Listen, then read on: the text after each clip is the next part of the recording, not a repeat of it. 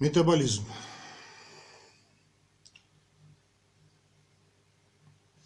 Обмен веществ и энергии, метаболизм, является совокупностью химических и физических превращений веществ и энергии, происходящих в человеке, в живом организме, и обеспечивающих его жизнедеятельность. Обмен веществ и энергии составляет единое целое и подчиняется закону сохранения материи и энергии. Обмен веществ складывается из процесса ассимиляции и диссимиляции. Ассимиляция или анаболизм – процесс усвоения организмом веществ, при котором расходуется энергия. Диссимиляция – катаболизм – процесс распада сложных органических соединений, протекающих с освобождением энергии. Той энергии, кстати, которая когда-то пошла на их образование. Единственным источником энергии для организма человека является окисление органических веществ живой, живой природы, да, которая поступает к нам с пищей. При расщеплении пищевых продуктов до конечных элементов, а это углекислый газ и вода, выделяется энергия, часть которой переходит в механическую работу, выполняемую мышцами, другая часть используется для синтеза более сложных э, соединений, ну или там э, накапливается в специальных макроэргических соединениях. Ну, макроэргическими соединениями мы называем те вещества, расщепление которых сопровождается выделением большого количества энергии. В организме человека роль таких макроэргических соединений выполняет аденозин, фосфорная кислота, АТФ, и креатинин, фосфат, КФ. Итак, белки, обмен белков.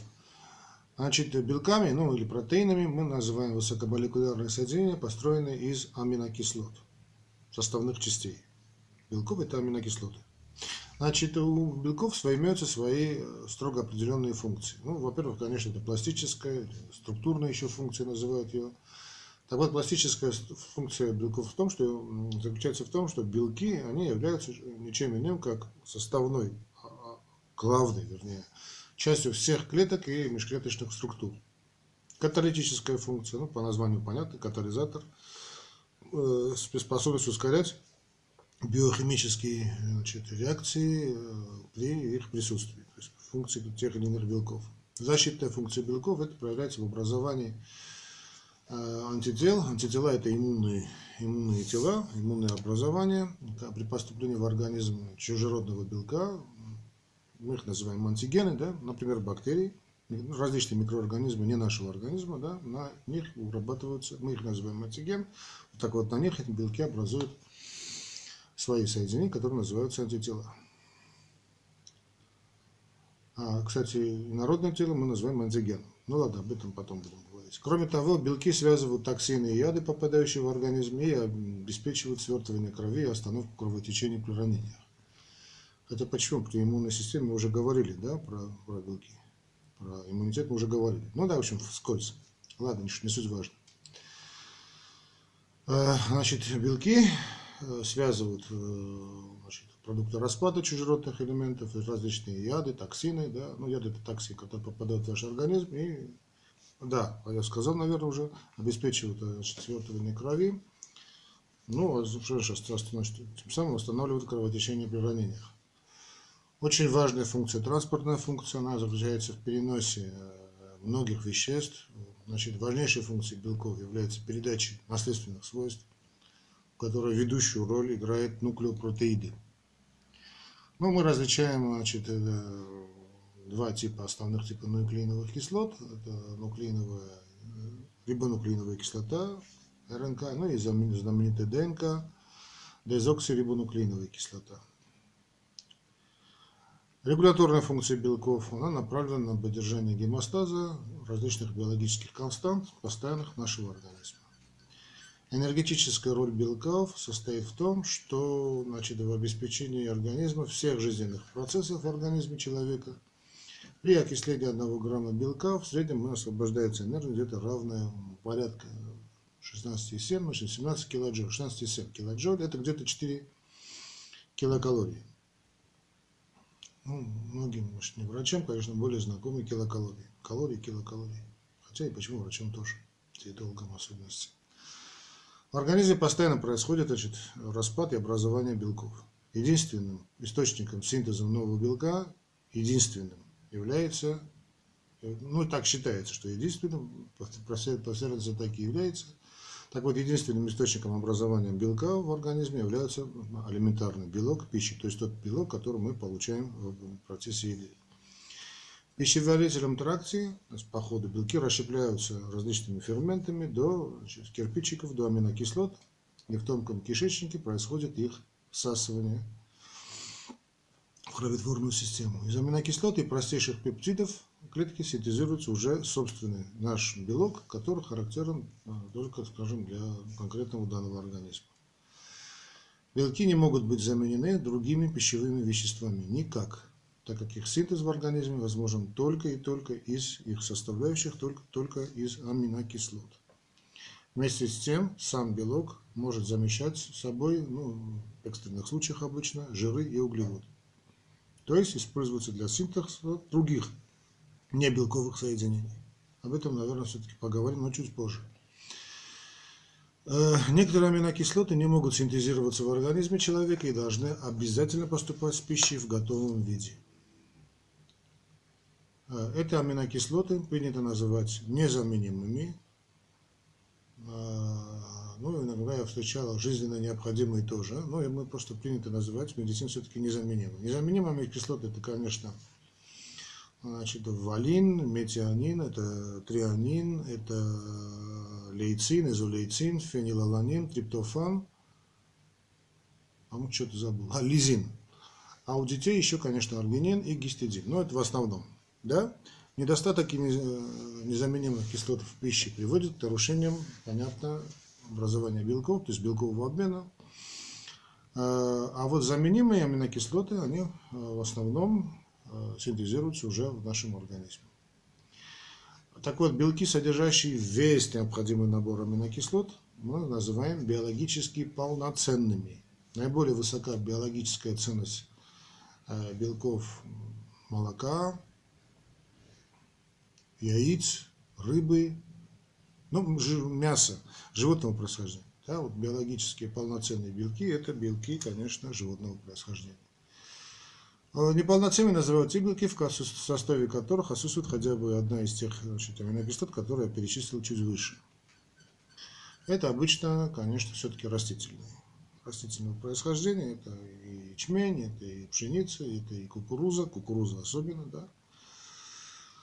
Э, несколько слов об азотистом, азотистом балансе, равновесии, положительном, отрицательном этом балансе. Значит, что такое азотистый баланс? Это разность между количеством азота, содержащегося в пище, э, и его уровнем выделения. Значит, азотистое равновесие. Отсюда понятно, что состояние, при котором количество выведенного азота равно количеству поступившего в его организм.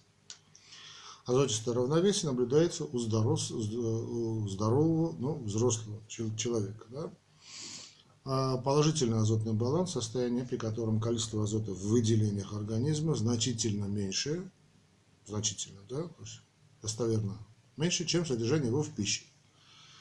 А, как иногда его называют, по-моему, не совсем, конечно, корректно, корректно так называется, называется задержкой азота в организме. Ну, назовем задержкой азота в организме, спорить об этом сейчас не будем.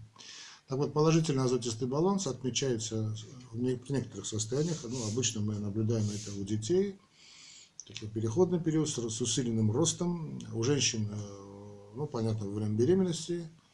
У спортсменов при усиленной э, спортивной тренировке, приводящей значит, к увеличению мышечной ткани, а также в травматологии, хирургии при заживлении больших повреждений, больших масс ран, или там выздоровление после тяжелых э, заболеваний, в том числе инфекционных, и неинфекционных тоже. Э, что-то, азоточный дефицит, э, так называемый отрицательный азотистый баланс, отмечается тогда, когда количество выделяемого азота значит, больше выделяемого, чем в поступлении. Это, конечно, особенно очень, очень характерно при состоянии голода, при белковых голоданиях. Вот, э, по разным методикам длительное голодание, да и не только длительное, вызывает вот такое очень довольно опасное состояние под названием азотистый дефицит. А в тяжелых лихорадочных состояниях, да, когда резко поднимается значит, температура тела, и нарушениях нейроэндокринной регуляции белкового обмена. В общем, все эти состояния, конечно, очень-очень нехорошие. А важнейшими асотистыми продуктами распада белков, которые выделяются у нас, а, обычно они выделяют, в основном выделяются с мочой и потом, это мочевина, а, мочевая кислота, ну и аммиак. Это определяется уже с помощью анализов. Теперь жиры. Жиры делятся на простые липиды, так называемые нейтральные жиры, воски, сложные липиды. Ну, это, конечно, фосфолипиды, гликолипиды и сульфолипиды. Стероиды, самый известный из них холестерин из стероидов. Ну, там другие тоже есть. А основная масса липидов представлена в организме человека нейтральными жирами. Нейтральные жиры значит, пищи э, являются одним из важнейших, одним из важнейших источников поступаемой энергии. Ну, достаточно сказать, что при окислении грамма жира выделяется порядка 37,7 килоджоуль, это где-то 9, 9 килокалорий. То есть белок был 4, а тут 9. 4, там 9. То есть значительно. А суточная потребность взрослого человека среднего веса, да, здорового, конечно, человека в нейтральном жире где-то порядка 80 граммов. А у детей все-таки где-то поменьше будет. Ну, в детском возрасте до 26, где-то 30 граммов. Мы говорим о граммах, конечно. Нейтральные жиры в энергетическом отношении могут в энергетическом отношении то есть могут быть заменены углеводами. Однако э, только в энергетическом, потому что есть именно так называемые ненасыщенные жирные кислоты, НЖК, да, они же незаменимые. Ну, это линолевые, линолиновые, линолиновые и арахидоновые кислоты, которые обязательно должны содержаться в пищевом рационе человека. Их Э, значит, нельзя просто ничем не заменить, ну, поэтому значит, называем и незаменимые. Незаменимые жирные кислоты, они же значит, нитро, да, ненасыщенные жирные кислоты, НЖК. Ну, еще полиненасыщенные.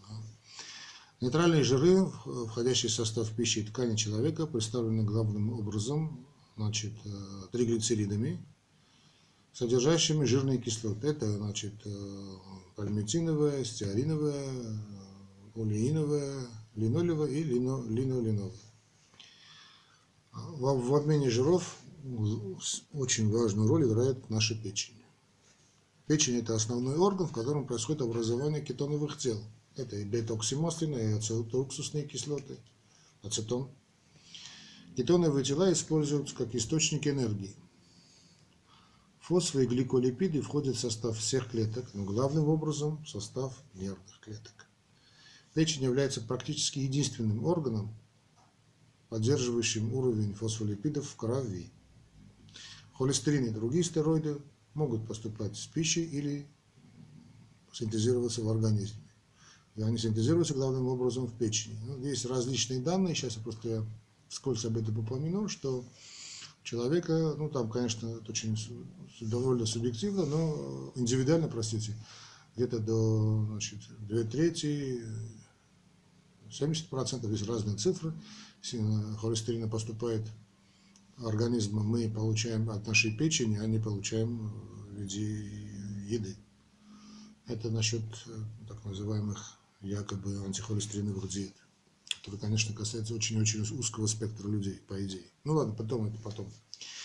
В жировой ткани нейтральный жир депонируется в виде триглицеридов. Значит, надо понимать, что употребление углеводов в пищей э, в непропорциональном количестве, так называемое избыточное потребление, значит, приводит к чему? Приводит к отложению жира в организме. То есть вы едите сладкое, скажем, тортик паэли, а этот тортик превращается у вас не в энергию, а превращается в обычный жир. То есть не жир превращается с едой в жир, а именно сахар. Где-то треть э, обычного рациона углеводов человека пищи превращаются в жиры. Ну, конечно, зависит от количества принимаемого количества принимаемой пищи, особенно углеводной. Особенно углеводной.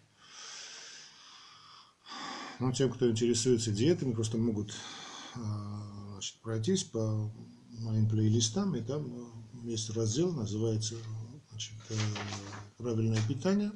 Худеем с умом, там можете значит, поинтересоваться. Ну, в общем, неважно.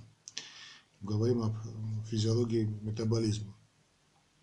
Биологическая роль углеводов, уже начали говорить, так продолжим, для организма человека определяется ну, практически исключительно их энергетической функцией. Энергетическая ценность углеводов составляет э, где-то 16,7, да, ну, приблизительно так же, что и там, 4 килокалории. То есть 16,7 килоджоуль – это 4 килокалории. Но углеводы усваиваются э, очень легко организмом, очень легко.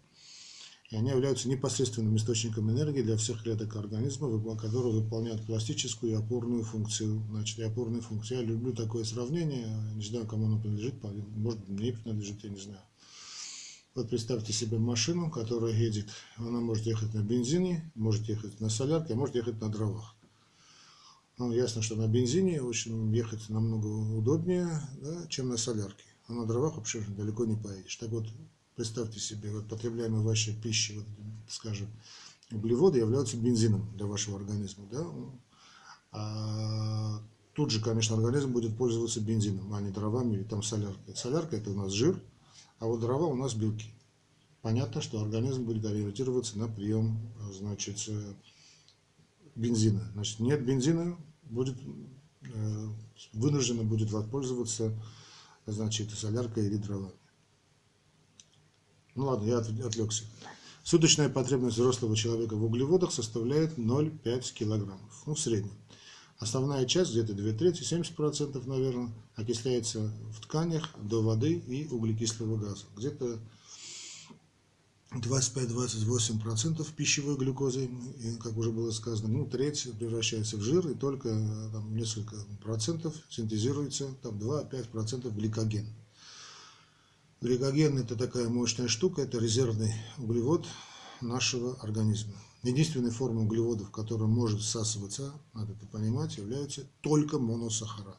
Ну, единственное, моносахара. Они всасываются а, ну, главным образом в тонком кишечнике. Значит, током крови переносится в печень и к ткани.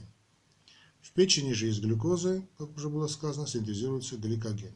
Процесс образования гликогена значит, имеет название гликогенез. гликогенез. Гликоген может распадаться, может и должен распадаться до глюкозы.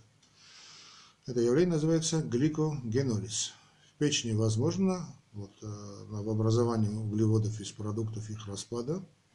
Это первовиноградная или молочные кислоты, а также из продуктов распада э, значит, жиров и белков что обозначает как гликонеогенез. Гликогенез, гликогенолиз и гликонеогенез тесно взаимосвязанные и протекающие в печени процессы, образующие, обеспечивающие оптимальный уровень сахара и крови. Сахара в крови, простите. Эти три процесса. Вот те, кто, значит, ну, студенты, понятно, будут слушать, а вот те, кто не, не студенты мои, значит, дошли вот до этого участка, да, в чести хвала тем, кто дослушал значит, лекцию до этой части, еще будет долго. Хочу обратить, обратить внимание на тех, кто любит значит, э, диеты, понять, что такое значит, вот, эм, гликонеогенез. То есть нового образования углеводов из продуктов жировой э, значит, ткани, и, да, из продуктов распада жиров. Это бывает, так, вот, гликонеогенез, да, когда назначаются так называемые неуглеводные или малоуглеводные диеты. В виде дефицита бензина, ввиду дефицита глюкоза, она нам необходима, значит, организм начинает синтезировать, образовывать глюкозу из жировых, из жировой ткани, грубо говоря. Ну, конечно, очень грубо говоря. В этом, а это очень энергетически затратный механизм.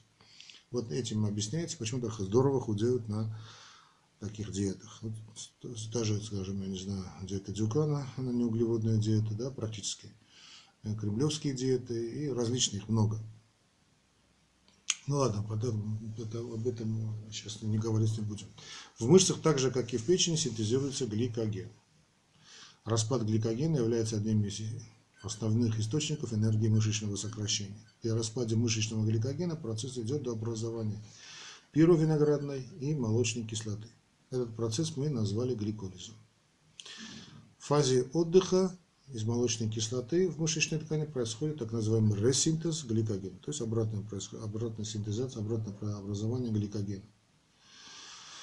Наш мозг, головной мозг, содержит небольшие запасы углеводов и нуждается посему в постоянном, постоянном поступлении глюкозы. Глюкоза в тканях мозга преимущественно окисляется, небольшая ее часть превращается в молочную кислоту. Энергетические расходы мозга покрываются исключительно за счет углеводов. Снижение поступления в мозг глюкозы сопровождается изменением обменных процессов нервной ткани и нарушением функции мозга. А, в результате превращения аминокислот образуется первовиноградная кислота, при которой значит, при окислении же жирных кислот ацетилкоэнзим А, который может превращаться в первовиноградную кислоту, первовиноградная кислота есть предшественник глюкозы. Это наиболее важный общий путь значит биосинтеза углеводов.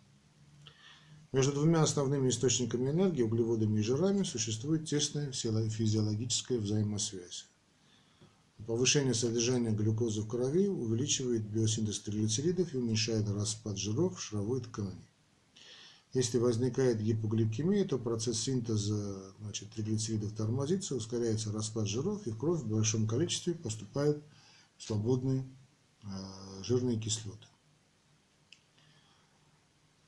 Э, все химические и физико-химические процессы, протекающие в организме, осуществляются в водной среде.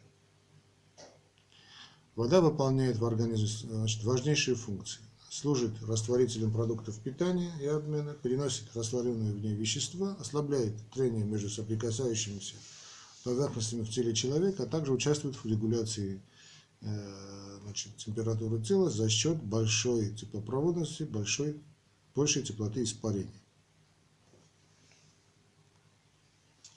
Общее содержание воды в организме взрослого человека составляет ну, где-то 60, даже иногда 7 говорят, ну, разные подсчеты идет, но где-то приблизительно 60% от массы человека, то есть достигает, ну, в среднем 40-45 литров. Э, принято делить воду на интрацеллюлярную, ну, интрацеллюлярную, то есть внутриклеточную, внеклеточную, экстрацеллюлярную, где-то там 20, 20, 28%, 72-28%. Внеклеточная вода размещена внутри сосудистого русла. Главным образом, понятно, это кровь, это лимфа, это цереброспинальная жидкость. Ну и, конечно, в межклеточном пространстве. Вода поступает в организм через пищеварительный тракт, ну, в виде воды и жидкости, которую мы поступаем, да, содержащейся в продуктах. Некоторая часть воды образуется в самом организме, да, в процессе обмена веществ. Так тоже бывает. Да. При избытке в организме воды э, наблюдается общая гипер гидратация, так называемое водное отравление, при недостатке воды нарушается метаболизм. Ну, конечно, недостаток воды встречается намного-намного чаще, чем гипергидратация является опасным состоянием. Потеря 10% воды приводит к состоянию обезвоживания относительного. При потере 20% а более, значит, 10, от 10 до 20 уже очень опасно, от более 20% уже несовместимой жизни даже до 20%, где-то 20% тоже считается смертельными. Происходят необратимые изменения и смерть. А вместе с водой в организм поступают и необходимые минеральные вещества. Ну, если нормальная, конечно, вода, не дистиллированная, они там, поступают необходимые нам минеральные соли. Считается, что около 4 значит, процентов сухой массы пищи, которую мы поступаем, мы потребляем, должны составлять и э, определенные минеральные соединения.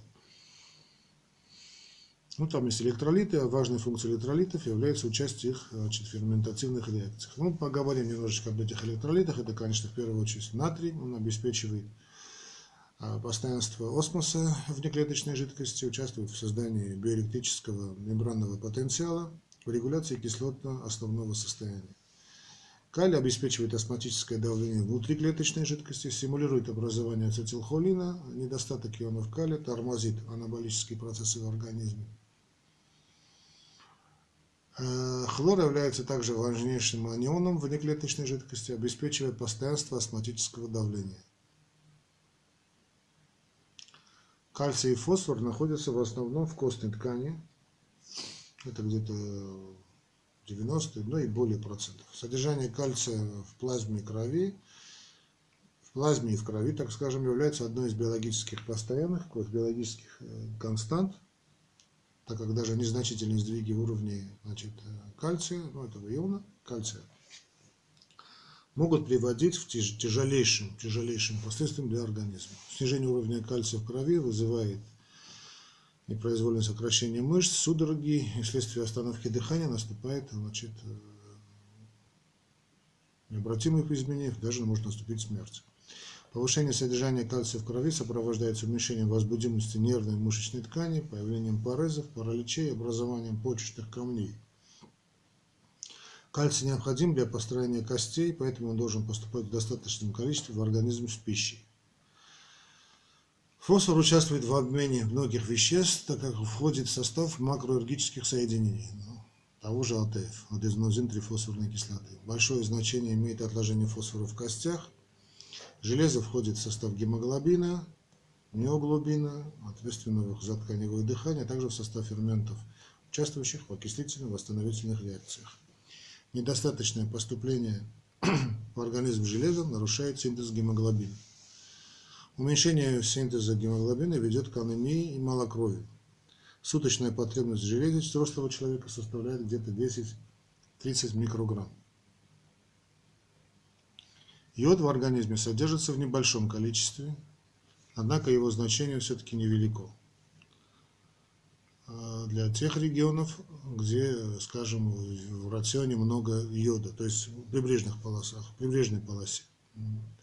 То есть речь идет, конечно, об искусственной добавке йода. А вот в высокогорье, отдаленных от моря участках, значение йода переоценить не, не просто трудно переоценить. Его значение крайне велико. Вот связано с тем, что йод входит в состав гормонов щитовидной железы, оказывающих выраженное влияние на все обменные процессы, рост и развитие организма. Поэтому не, не, не зря в советское время йод добавляли, ну, якобы сейчас тоже добавляют э, в соль, в другие там некоторые продукты, да, это, конечно, очень и очень необходимо, особенно значит, э, беременным, особенно значит, детям, э, крайне необходимо йододефицитное состояние очень-очень-очень нехорошее. Энергия, освобождающаяся при распаде органических веществ, накапливается в форме АТФ, количество которое в тканях организма поддерживается на высоком уровне. АТФ содержится в каждой клетке организма, наибольшее количество его обнаруживается в скелетных мышцах, где-то 0,2-0,5%. Любая деятельность клетки всегда точно совпадает по времени с распадом АТФ. Разрушающиеся молекулы АТФ должны восстановиться – это происходит за счет энергии, которая освобождается при распаде углеводов и других веществ. О количестве затраченной организмом энергии можно судить по количеству тепла, которое он отдает во внешнюю среду. Э, как же мы их измеряем? Значит, мы измеряем следующим образом э, значит, э, затраты энергии. Есть так называемое понятие значит, дыхательный коэффициент. Это прямая калориметрия, которая основана на непосредственном определении тепла, высвобождающегося в процессе жизнедеятельности организма. Человека, значит, помещают в специальную такую калориметрическую камеру, в которой учитывают все количество тепла, отдаваемого телом человека. Тепло, выделяемое, выделяемое организмом, поглощается водой – протекающий по системе труб, проложенных между стенками камеры. А, ну, я, честно говоря, сам ни разу не видел этот метод. Я слышал его со студенческих лет, но сам этот метод не видел. А, слышал, да, повторюсь, но не видел воочию. Метод очень громоздок, применение его сложно, возможно только в специальных научных учреждениях. Вследствие этого в практической медицине широко используют метод так называемой непрямой калориметрии – это да, сущность этого метода заключается в том, что сначала определяют объем легочной вентиляции, а затем количество поглощенного кислорода и выделенного углекислого газа. отношение объема выделенного углекислого газа к объему поглощенного кислорода носит название дыхательного коэффициента. По величине дыхательного коэффициента можно судить о характере окисляемых веществ в организме. При окислении углеводов дыхательный коэффициент равен единице, так как для полного окисления одной молекулы глюкозы до углекислого газа и воды требуется где-то 6 молекул кислорода, при этом выделяется 6 молекул углекислого газа. Ну, это э, тем дотошным людям, которые любят, значит, да, формула, это C6H12O6 плюс 6 молекул кислорода У2, значит, равняется 6CO2 плюс 6H2O. Э, дыхательный коэффициент при окислении белка равен 0,8, при окислении жира, жиров 0,7. То есть количество тепла, освобождающегося в организме при потреблении 1 литра кислорода, это так называемый калорический эквивалент кислорода – зависит от того, на окисление каких веществ пошел наш кислород. Ну, калорический эквивалент кислорода при окислении углеводов это 5,1 килокалорий, 21 13 килоджолей, белков 20,1 килоджолей или где-то 4,8 килокалорий, а жиров это где-то там 20, да, 19,62 килоджоли или 4,7 килокалорий. Значит, углеводы 5,1, белки 4,8, жиры 4,7. Основной обмен – это э, минимальное количество энергии, необходимое для поддержания нормальной жизнедеятельности организма, в состоянии полного покоя, при исключении всех внутренних и внешних влияний, которые могли бы повысить уровень обменных процессов. Основной обмен веществ определяют утром значит, натощак через 12-14 часов после последнего значит, приема пищи положении лежа на спине при полном значит, расслаблении мышц в условиях такого максимального температурного комфорта, это считается где-то 18-20 градусов, амбиент температура, значит, э, внешней среды, э, ну, температура, значит, так скажем, комнатная, обычная, нормальная температура, 18-20 градусов, да? ну, нормально должна быть влажность, но это все, в общем, должно, по идее, сохраняться и выражается основной обмен количеством энергии, выделяемым организмом в сутки, килоджоуль в сутки. В состоянии физического и психического покоя значится Значит, в состоянии полного физического и психического покоя организм расходует энергию на постоянно совершающиеся химические процессы, механическую работу, выполняемую отдельными органами – это сердце, это дыхательные мышцы, это кровеносные сосуды, кишечник, а также постоянную деятельность железосекреторного аппарата. Основной обмен веществ зависит от возраста, роста, массы тела, пола, понятно. Да? Самый интенсивный основной обмен веществ в расчете на килограмм массы тела отмечается у детей. С увеличением массы тела усиливается основной обмен веществ. Средняя величина основного обмена веществ у здорового человека приблизительно где-то 4 килоджоль 1 килокалорий в час на 1 килограмм массы тела. По расходу энергии в состоянии покоя ткани организма неоднородно. Более активно расходуется энергия внутри, расходуют энергию внутренние органы, менее активно мышечная ткань. Интенсивность основного обмена веществ жировой ткани несколько раз ниже, чем в остальной клеточной массе организма. Где-то в три раза. Худые люди производят больше тепла на 1 кг массы тела, чем полные. У женщин основной обмен веществ ниже, чем у мужчин. Это связано с тем, что у женщин меньше массы и поверхность тела. Согласно правилу Рубнера, Рубнер, ну, да, автор, да, человек, основной обмен веществ приблизительно пропорционален поверхности тела. Отмечены сезонные колебания величины основного обмена веществ, повышение его весной и снижение зимой. Мышечная деятельность вызывает повышение обмена веществ пропорционально тяжести выполняемой работы. К значительным изменениям основного обмена приводит нарушение функций органов и систем организма. При, повыш... при повышенной функции значит, щитовидной железы, там, малярии, брюшном тифе, туберкулезе, сопровождающейся лихорадкой, основной обмен веществ усиливается. При мышечной работе значительно увеличиваются энергетические затраты организма. Это увеличение энергетических затрат составляет так называемую рабочую прибавку, которая тем больше, чем интенсивнее работа. По сравнению со сном, при медленной ходьбе расход энергии увеличивается в несколько раз, ну, где-то в три раза. А вот при беге на короткие дистанции во время соревнований более чем в 40 раз. При кратковременных нагрузках энергия расходуется за счет окисления углеводов. При длительных мышечных нагрузках в организме расщепляются преимущественно жиры, это 80% всей необходимой нам энергии. Вот у тренированных э, значит, э, людей, спортсменов, энергия мышечных сокращений обеспечивается исключительно за счет окисления жиров. У человека, занимающегося физическим трудом, энергетические затраты возрастают пропорционально интенсивности значит, труда. Восполнение энергетических затрат организма происходит за счет значит, питания, за счет питательных веществ. В пище должны содержаться белки, углеводы, жиры, минеральные соли и витамины в небольших количествах и правильном соотношении.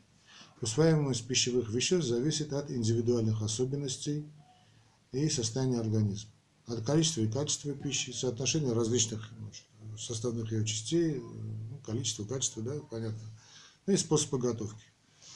Растительные продукты усваиваются хуже, чем продукты животного происхождения. Поэтому, потому что в растительных продуктах содержится огромное, большее конечно, количество клетчатки. Белковый режим питания способствует осуществлению процессов всасывания и усваиваемости пищевых веществ. При преобладании в пище углеводов усвоение белков и жиров подавляется, ну, снижается. Замена растительных продуктов продуктами животного происхождения усиливает обменные процессы значит, в организме. Если вместо растительных давать белки мясных или молочных продуктов, а если вместо ржаного хлеба пшеничный, то усваиваемость продуктов питания значительно значит, повышается. Таким образом, чтобы обеспечить правильное питание человека, необходимо учитывать степень усвоения значит, продуктов организма. Кроме того, пища должна обязательно содержать все незаменимые, ну, уже говорили, да, обязательные питательные вещества. Это белки и незаменимые аминокислоты, витамины, э, жирные кислоты незаменимые, да, и минеральные вещества, конечно, и вода. Основную массу пищи, ну, считается, где-то составляют углеводы и жиры. Углеводы это где-то у нас 70%, немножечко жиры и там остальные белки. Пищевой рацион, количество, когда говорят пищевой рацион, это понимаю, что количество и состав продуктов питания, необходимых человеку в течение дня, в сутки. Он должен восполнять суточные энергетические затраты организма и включаться в достаточном количестве все питательные вещества.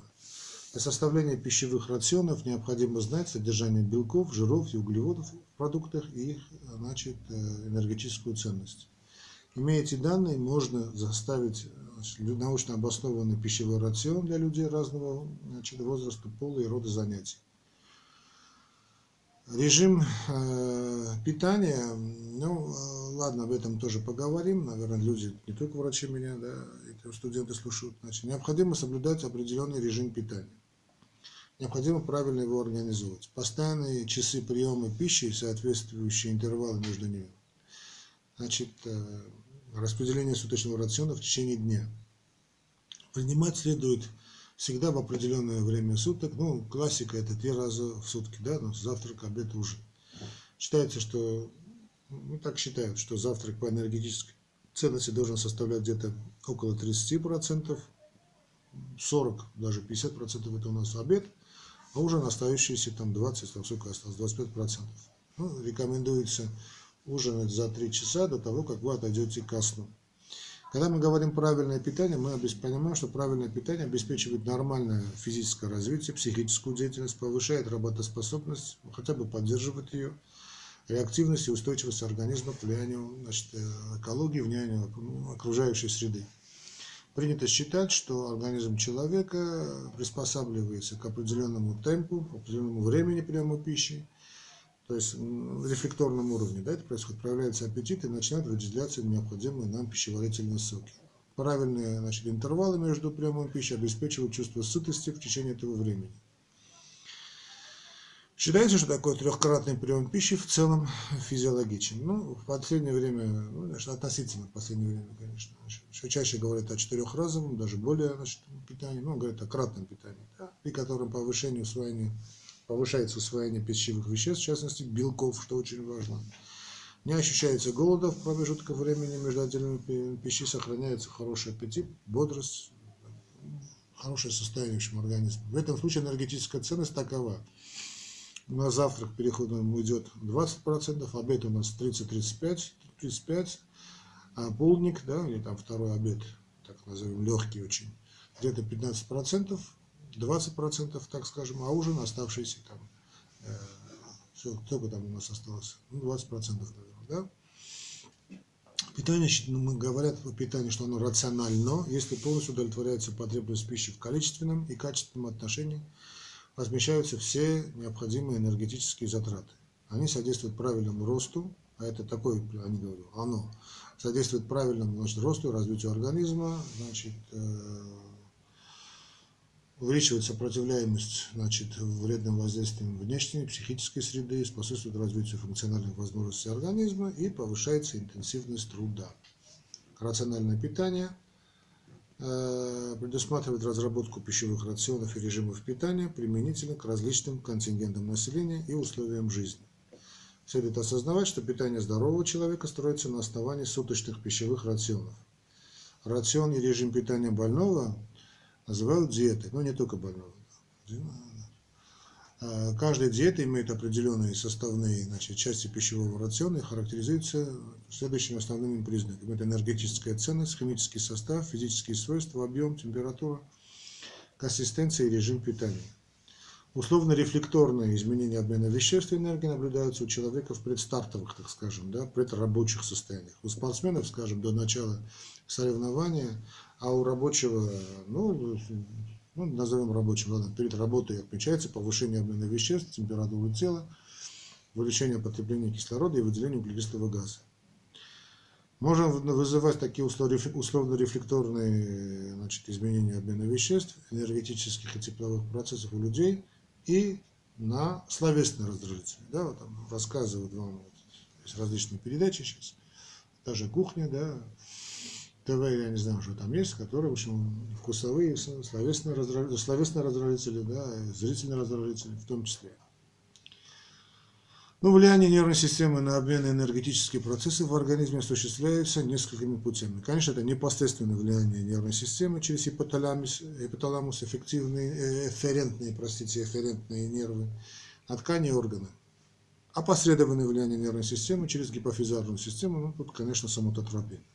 Опосредованное влияние нервной системы через тропные гормоны гипофиза и периферические железы внутренней секреции. Прямое влияние нервной системы гипоталамус на активность желез внутренней секреции и через них на обменные процессы в тканях и органах. Основным отделом центральной нервной системы, который регулирует все виды обменных энергетических процессов, является гипоталамус. Выраженное влияние на обменные процессы и теплообразование оказывают железы внутренней секреции. Гормоны коры, надпочечников и щитовидной железы в больших количествах усиливают катаболизм, то есть распад белков в организме ярко проявляется тесное взаимосвязанное влияние нервной и эндокринной системы на обменные энергетические процессы. Так, возбуждение симпатической нервной системы не только оказывает прямое стимулирующее влияние на обменные процессы, но и при этом увеличивается секретов гормонов щитовидной железы и надпочечников. Это тироксин, адреналин.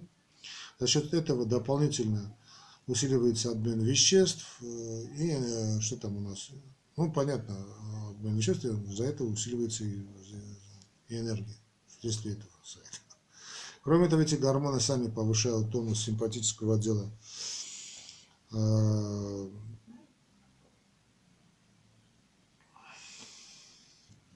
простите. Значит, эти гормоны сами повышают тонус, вот эти, значит, которые, тироксин и адреналин, сами повышают тонус симпатического отдела нервной системы, Значительные изменения в метаболизме и теплообмене происходят при дефиците в организме гормонов желез внутренней секреции. Например, недостаток тироксина приводит к снижению основного обмена. Вот. Да, тироксина. Тироксина, да, я не ошибся. Это связано с уменьшением потребления кислорода тканями и ослаблением теплообразования. В результате снижается температура тела. Гормоны Желез внутренней секреции участвуют в регуляции обмена веществ и энергии, значит, изменяя проницаемость клеточных мембран, инсулина. Ну, тут имеет, конечно, главное значение инсулин. А, значит, когда, поясню свою мысль, когда, когда наши гормоны желез внутренней секреции участвуют в регуляции обмена веществ и энергии, да, изменяя проницаемость клеточных мембран, вот здесь имеет большое значение инсулин.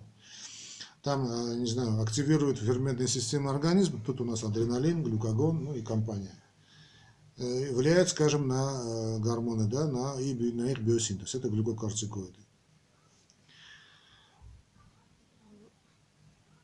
Таким образом, регуляция обмена веществ и энергии осуществляется нервной эндокринной системами, которые обеспечивают приспособление организма к меняющимся условиям э, его обитания.